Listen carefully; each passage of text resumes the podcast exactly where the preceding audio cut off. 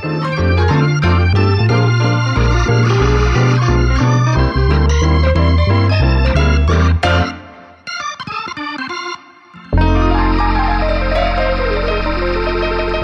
Gott zu Kernöl für die Seele, dem Podcast der Evangelischen Kirche in der Steiermark.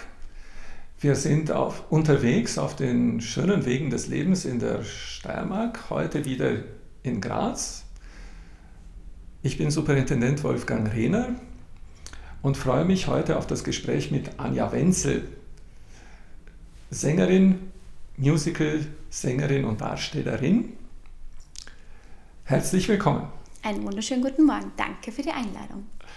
Wir freuen uns auf dieses Gespräch und äh, statt jetzt einen biografischen Abriss Ihrer künstlerischen Laufbahn zu bringen, äh, so zum Kennenlernen vier Entscheidungsfragen. Wenn Sie sich entscheiden können, dann was mhm. wählen Sie?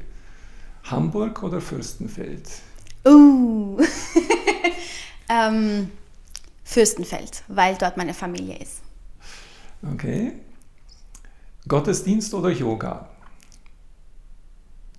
Puh, schwierig. Beides hat was für die Seele. Ähm, hui. Ich glaube Gottesdienst. Okay.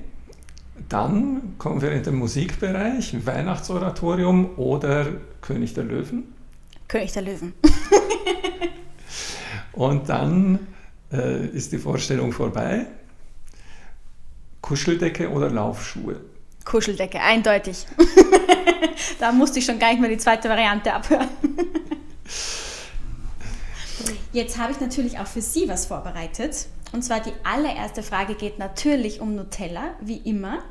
Aber nicht ob mit Butter oder ohne, sondern auf Schwarzbrot oder auf Weißbrot. Mit dem Löffel. Uh, gute Antwort. Musical oder Oper? Musical. Weihnachtsbraten oder Osterjause? Ja. Weihnachten, Weihnachtsbraten, Ostern, Osterjause. Nicht umgekehrt. Verstehe ich sehr gut. Ja. Und dann die letzte, sprechen oder singen?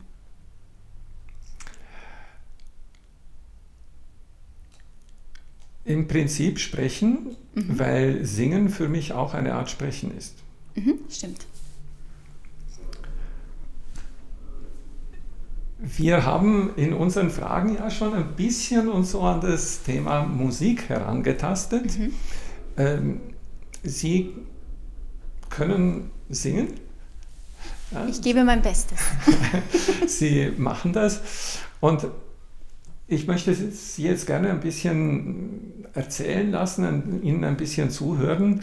Äh, wie haben Sie den Weg dorthin gefunden? Gab es irgendwelche frühe Wegmarken oder gab es Vorbilder? Wie, ist, wie kommt äh, wahrscheinlich noch ein Mädchen in Fürstenfeld auf die Idee, ich möchte auf der Bühne stehen und singen?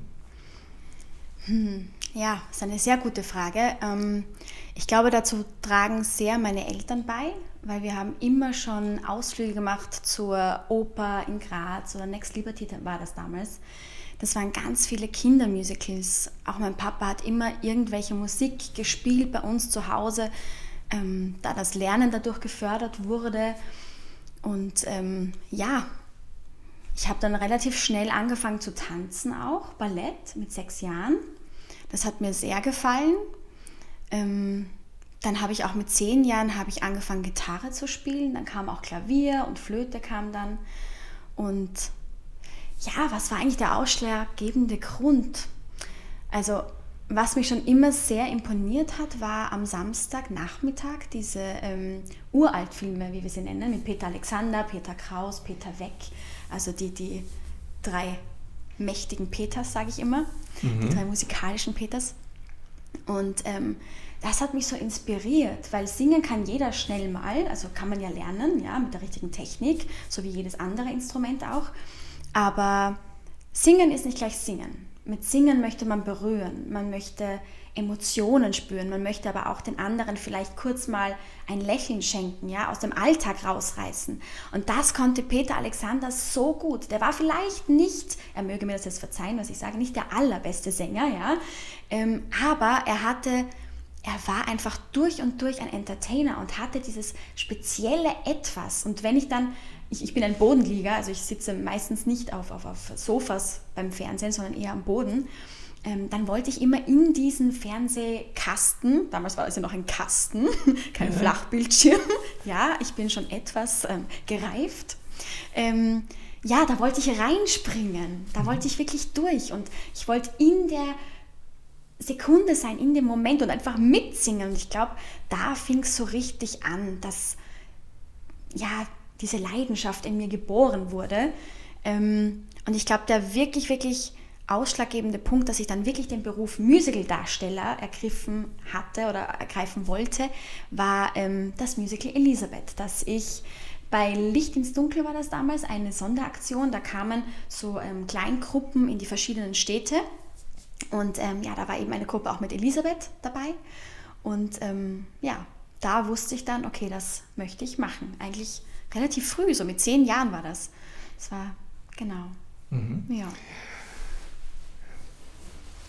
Meine Frage ist jetzt, es gibt ja so Urmomente auch. Mhm. Für mich ist ganz interessant, dass bei Ihnen von Anfang an ähm, die Bewegung mit dabei war, obwohl sie Bodenliegerin sind, ja.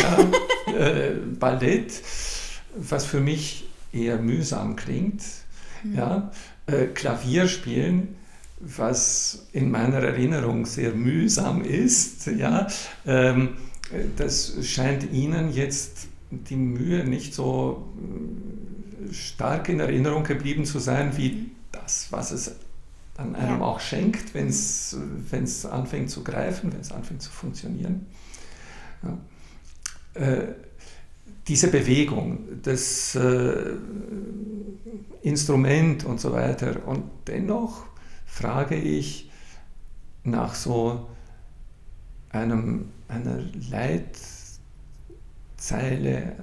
ein kleiner Satz, eine Liedzeile, die sie seit früher Kindheit oder Jugend weg begleitet wo sie sagen, das ist etwas, damit hat es vielleicht angefangen, aber das, oder, oder es steht ganz am Anfang. Gibt es sowas bei Ihnen? Mhm. Während Sie also nachdenken, also erzähle ich Ihnen was. Ja, gerne. Ähm, unsere älteste Tochter ist sehr, sehr viele Stunden mit mir, mit uns im Auto gefahren. Das hing mit meinem Beruf und mit meiner damaligen ja, äh, Dienststelle zusammen und so, dass sehr viel im Auto war. Und wir haben nicht das Radio laufen lassen, wir haben gesungen. Mhm. Wir haben gesungen und manchmal wirklich stundenlang. Mhm. Jetzt haben wir ein Enkelkind. Äh, sie hat äh, eine Tochter, die ist eineinhalb Jahre alt und wenn wir uns jetzt treffen, dann kommt immer wieder die Frage, was haben wir damals gesungen? Was gab es noch für Lieder? Eins, zwei, drei, ja, so. Ähm, und für mich ist so eine Liedzeile in Erinnerung, weil wenn es dann Abend wurde und sie wurde müde, haben wir immer gesungen, der Mond ist aufgegangen. Mhm. Und sie hatte dann ihre Kurzversion davon. Als zweieinhalbjährige hat sie gesungen, der Mond ist aufgegangen, die goldenen Sterne prangen am hohen Himmel hundertbar. Oh, und damit war es aus.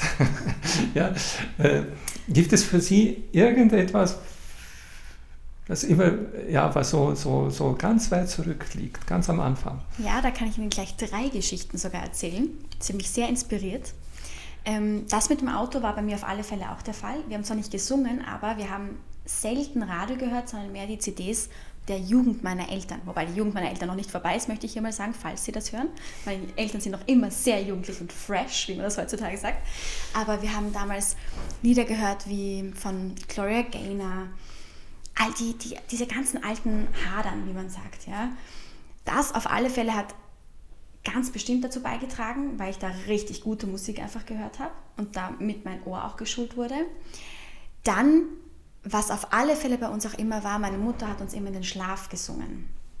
Und da tatsächlich hat meine Mama zum ersten Mal bemerkt, oh, vielleicht, eventuell, möglicherweise könnte sie ein Talent entwickeln zum Singen, weil ich alles immer oktaviert gesungen habe. Und das war meistens Lalelu von Heinz Rühmann. Also das ist noch immer mein Lieblingslied. Das singe ich auch allen Babys irgendwie vor, wenn ich sie am Arm habe. Und da kann ich mich jetzt leider nicht mehr an das Lied erinnern, bin ich ehrlich, aber das war mein allererster Auftritt. Ich glaube, das war mit acht, neun und zwar beim Kerzen anzünden in der Hauptstraße Fürstenfeld. Und das war der einzige Moment, den meine gesamte Familie gesehen hat. Also Oma, Opa, Onkel, Mama, Papa, Schwestern. Und da war ich wirklich so ein, da gibt es auch ein Foto davon, wie ich ganz theatralisch die Augen zu habe, das Mikrofon in der Hand und die Hand wie Mariah Carey an der Stirn und habe gesungen. Wunderbar. Aber wir wissen nicht mehr, was die Liedzeile ist. Nein, da müsste ich mal meine äh, Grundschullehrerin fragen, mit der bin ich tatsächlich auch noch immer befreundet. Die hat zum Beispiel auch ich denke, das ist eigentlich auch das Wichtige an der Schule, dass die Lehrer das Individuum erkennen. Und bei mir war das auf alle Fälle der Fall. Und dafür mhm. bin ich sehr dankbar, weil die Frau Kogler, hat sie geheißen oder heißt sie noch immer, die hat damals erkannt, dass ich eine Leidenschaft dafür habe. Und die hat das dann auch wirklich gefördert. Im, Im, Tanzen, auch bei ihr, dann in der Volksschule, dann war Hip-Hop dran und Street Dance und da wurden immer coole Typen eingeladen, mit uns auch zu tanzen. Es war ein Highlight. Und ähm, ja, ich hoffe, dass es heutzutage noch immer so tolle Lehrer gibt, weil das einfach wirklich wichtig ist für die Persönlichkeitsentwicklung eines Menschen. Auf alle Fälle an dieser Stelle großen Gruß an Frau Kogler. Die ja, auf hat, alle Fälle. Ja, äh, die hat nachhaltig gewirkt. Ja. Mhm. Äh, Sie erzählen von Ihrer Mutter, dass die ein Talent erkannt hat. Mhm. Und äh, Sie erzählen davon, dass sie gefördert worden sind, schulisch und familiär. Mhm. Ja.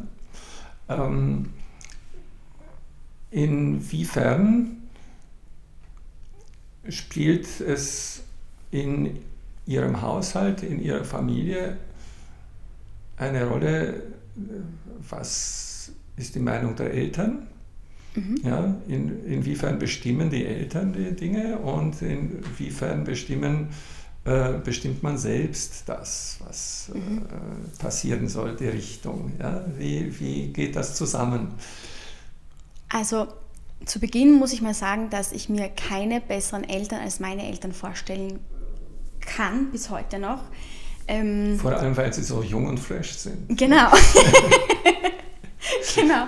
Aber auch, weil sie immer, und das ist ja, also das kenne ich jetzt natürlich auch anders von meinen Kollegen, ich wurde immer so akzeptiert, wie ich bin. Mhm. Genauso auch meine Schwestern. Ähm, wir sind eine sehr akademisch lastige Familie, bis auf mich, ähm, da ich einen anderen Weg eingeschlagen habe. Und ähm, das Großartige daran, warum ich das jetzt als Vorgeschichte so ein bisschen erzähle, ist, ich habe nie gehört, na möchtest nicht, na tu doch, na das und dann was Gescheites. Oder, na wirklich jetzt, aber naja, du brauchst in Österreich schon einen Grad, na? Also das ist mhm. so. Also das haben ganz, ganz viele Freunde von mir und das hatte ich nie. Und das wird mir jetzt erst bewusst, wie wichtig das auch für mich war als Mensch, weil jetzt kann ich sagen, wenn es Menschen gibt, ja, die vielleicht Hilfe brauchen, dann bin ich jetzt da. Weil ich habe das in meiner Kindheit ständig bekommen. 24-7, 365 Tage im Jahr. Ja? Mhm. Ähm, meine Eltern haben immer schon gesagt, wenn man zum Beispiel gesagt, na, ich hätte gerne einen Hund oder ich hätte gerne, weiß nicht, was man als Kind da alles so wollte. Ein Pferd wollte ich bestimmt auch mal. Ähm, oder, na, ich hätte gerne dieses Buch oder damals war es ja sogar noch diese Barbie. Ich weiß gar nicht, ob es die heute noch gibt. Ich hoffe, sie lebt noch. Ähm, dann war es immer, die Worte meines Vaters klingen mir heute noch im Ohr. Meine Meinung ist, dann hat er sie mir vorgetragen oder mitgeteilt und dann meinte er, aber du wirst schon wissen, was richtig ist. Natürlich war das immer so ein bisschen Augenzwinkern. Man hat dann natürlich gewusst, ja, okay, das ist das, was du sagst, das Richtige. Aber das ist heute noch immer so. Man kann oder ich kann mit meinen Eltern noch immer diskutieren und ihre Meinung ist mir schon sehr wichtig. Mhm. Also ich entscheide nichts, wirklich gar nichts in meinem Leben, bevor ich nicht die Meinung meiner Eltern gehört habe. Wir müssen nicht immer einer Meinung sein, aber mhm. ähm, sie ist mir wichtig. Also wir, was ich jetzt da rausgehört habe, mhm. Sie sind die Einzige in der Familie, die nichts Gescheites gelernt hat. genau. ja, äh, dafür können Sie singen. Genau. Ja, ich dafür, musste es ja nicht lernen, ich hatte es in mir, es war mir von Gott mitgegeben. Mhm, mhm. Und, und Sie haben ein Umfeld, äh, wo, das, äh, wo der eigene Standpunkt der, der anderen schon sehr deutlich ist, aber wo es diese Bandbreite gibt, die zulässt, dass es andere Wege auch gibt. Ja, auf mhm. alle Fälle. Mhm. Hat, äh, hat das mit der, mit der akademischen Bildung Ihrer Eltern zu tun, weil das kam so am Anfang oder, oder hat das, hat das ja. andere, äh, wo, wo ist die Wurzel dieser, dieser Grundhaltung mhm. Ihrer Eltern? Ich glaube, das kann man gar nicht lernen. Das ist mhm. egal, ob man jetzt akademischen Grad hat oder ob man jetzt in der Landwirtschaft tätig ist oder ob man im Supermarkt tätig ist oder egal wo. Ich glaube, das hängt wirklich mit den Familienhäusern zusammen, wie sie es auch in ihrer Kindheit mitbekommen haben. Und da ich ja meine Omas und Opas noch kenne mhm. ähm, oder kannte, weiß ich, dass sie ein riesengroßes Herz hatten oder auch noch, noch haben. Ähm, ja, und genauso ist es bei meinen Eltern. Und ich vermute, mhm. also kann nur ähm, den Schluss ziehen, dass das dann bei meinen Großeltern genauso war. Mhm. Ich habe Ihnen schon gesagt, dass ich da immer wieder versuche, die Querverbindung zu den großen Themenfeldern Gott, Kirche, Glaube herzustellen. Und für mich ist schön und gleichzeitig inspirierend, das aus Ihrer Familie so zu hören. Und ich denke mir, eigentlich versuchen wir in dem, was wir vom evangelischen Glauben her transportieren, ganz Ähnliches. Mhm. Wir versuchen den Leuten Entscheidungsmöglichkeiten vorzustellen, so wie sie sagen, ihr Vater sagt, meine Meinung ist, mhm. ja, wir versuchen ihnen Entscheidungsmöglichkeiten vorzustellen, das Angebot des Glaubens, das Angebot Gottes an die Welt, an die Menschheit darzustellen aber wir sagen gleichzeitig, äh, ergreifen muss man selbst. Ich kann nicht für meine Kinder glauben, das müssen sie selbst. Ich kann auch nicht für äh, meine Großeltern glauben, das müssen sie selbst. Ja. Äh, ich kann für sie beten, aber ich kann nicht für sie glauben. Okay, ja, das ist für mich so ein, ein Punkt, wo das mit dem, wie es in einer Familie läuft, äh, im eigenen Leben läuft und das, was die Glaubensaussage grundlegend ist, schon sehr nahe zusammenkommen. So wie wir vorhin auch kurz mal angerissen haben, so ist ja auch Jesus. Mhm. Mhm. Er teilt seine Meinung mit, mhm. aber wenn es eine andere ist, ist es auch in Ordnung. Äh, ja, ja. Äh, was ich noch unbedingt ins, ins Gespräch bringen möchte oder wieder aufgreifen möchte. Sie haben am Anfang unseres Gesprächs ähm, den Punkt gehabt, was Musik für Sie bedeutet mhm. oder was Sie an der Musik so gesehen haben. Ähm, äh, ein Geschenk, ein, ein wunderbarer Ausdruck, es bringt ein Lächeln, es bringt mhm. Leichtigkeit. Äh, äh ja. Ähm, ich möchte Sie jetzt fragen, was so ist, was ist mit Musik im Gottesdienst? Ja. Da bin ich sehr froh, dass Sie das fragen. Dazu wollte ich schon immer mal was sagen. Bitte, heute ähm, ist die Chance. Ich bin ja ein sehr gläubiger Mensch. Ich bin ja auch so erzogen worden. Ähm, allerdings sind Gottesdienste so, hm, nicht immer ganz meins, weil es, glaube ich, auch auf den ich nenne ihn jetzt mal Sprecher ankommt, wenn der mich hat, wenn der mich fasst, dann liebe ich den Gottesdienst. Wenn die Musik stimmt, wenn sie mich genau da abholt, wo ich jetzt gerade bin, dann liebe ich ihn. Ähm, ich hatte ein einziges Mal, jetzt hole ich ein bisschen weiter aus, ich hoffe, Sie verzeihen, ich versuche mich kurz zu fassen. Ich hatte einmal in Exeter, glaube ich, war das, einen Gottesdienst. Das war eine riesengroße Feier ans Leben, an Gott, an die Menschen und an den Zusammenhalt. Die Leute dort sind aufgestanden und haben gesungen und haben getanzt. Sie waren wirklich in der Situation, in dem Moment. Und das fehlt mir so ab und zu und ich glaube, das könnte man mit Musik im Gottesdienst noch so ein bisschen fresher, um das Wort nochmal aufzugreifen, gestalten. Mhm. Also ich glaube, Musik ist ganz, ganz wichtig, weil Musik ist nicht das, was wir hören, sondern das, was wir spüren. Das ist, man sagt ja immer, man möchte die Noten zwischen den Zeilen sichtbar machen. Und wir können es vielleicht oft nicht beschreiben, betiteln, oft überkommen uns die Emotionen ja auch einfach, aber genau das ist Musik. Und genau das ist auch Gott für mich, weil wir sehen ihn nicht, wir riechen ihn nicht, wir fühlen ihn jetzt nicht mit etwas zum Angreifen, mhm. ja, sondern wir spüren es.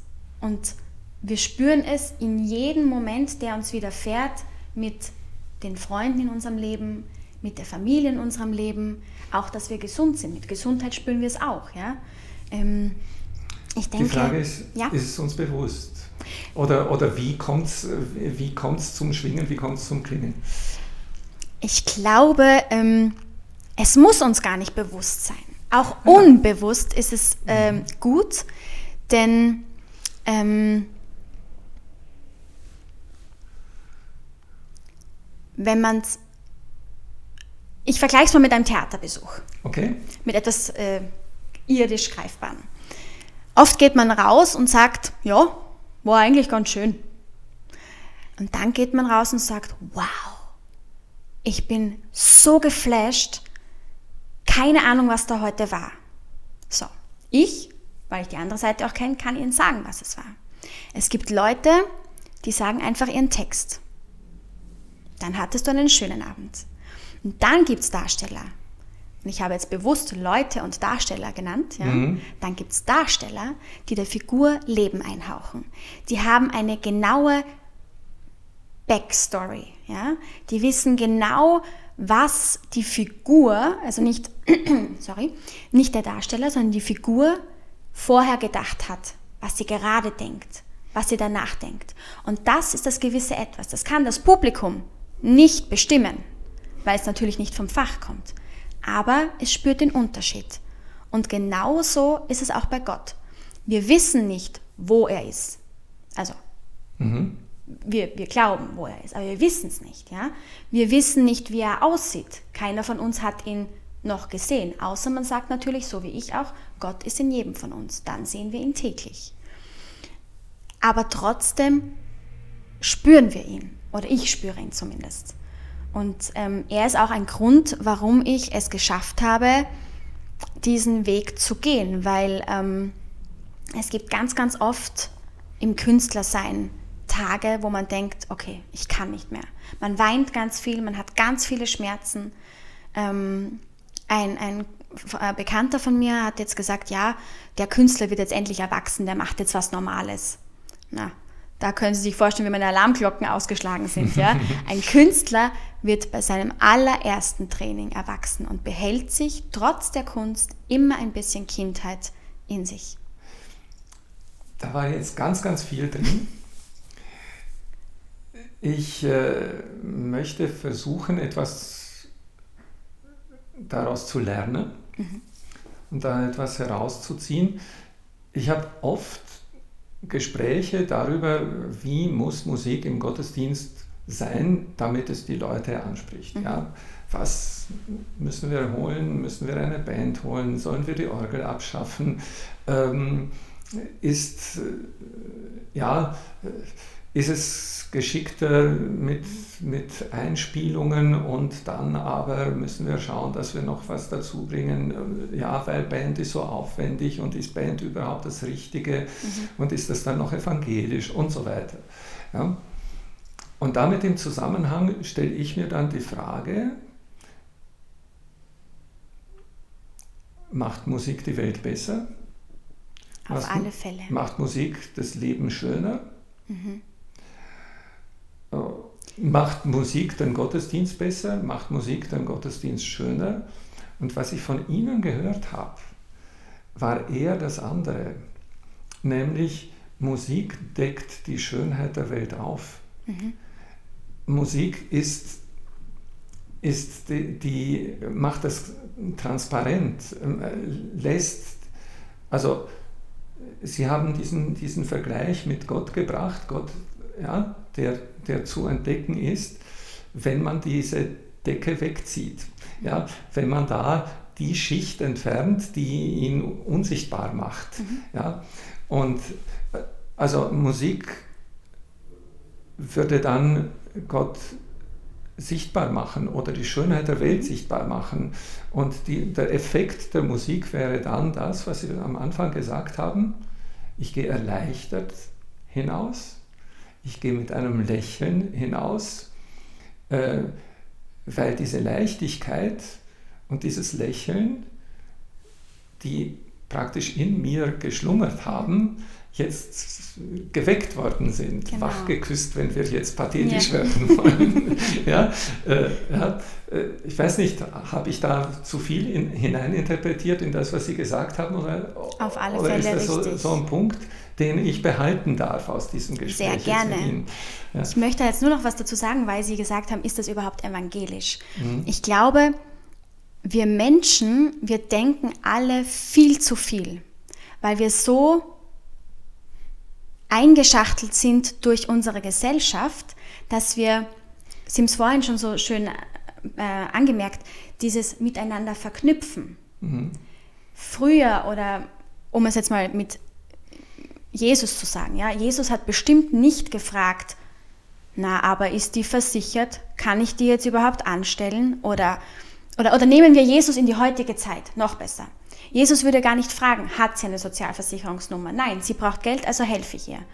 Oder er wird nicht fragen, ähm, was hat sie in ihrer Vergangenheit gemacht? Er wird, ich sage jetzt immer sie, dem Menschen mhm. eigentlich helfen, ja?